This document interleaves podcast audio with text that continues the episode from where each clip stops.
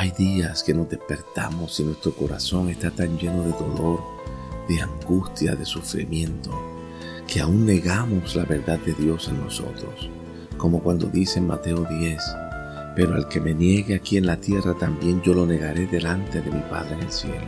Y cuando pensamos en este texto, la culpa se añade al sentimiento que tenemos dentro de nosotros. Pero cuando pensamos detenidamente en el corazón de Dios a través de Jesús, el Espíritu Santo lo que nos quiere enseñar es lo siguiente.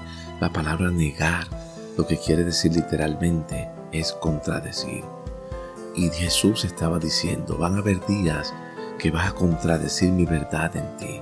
Pero cuando eso ocurra, yo voy a contradecir lo que tú estás contradiciendo delante de mi Padre. Jesús estaba diciendo en esos momentos donde hay debilidad y realmente no crees nada con relación a mí yo quiero decirte que yo permanezco fiel. Yo sigo creyendo en ti. Por eso es que en 2 de Timoteo 2 dice que aunque ustedes fueran infieles, yo permanezco fiel. Y esta palabra infiel lo que quiere decir es sin fe. Dios a través de Pablo estaba diciendo, en los días en que no tenga fe, aleluya, yo voy a seguir teniendo fe en ti aunque tú te sientas sin ánimo, sin deseo, no creas nada con relación a mí, yo sigo creyendo en ti. Y dice que la razón es porque Él no se puede contradecir a Él mismo.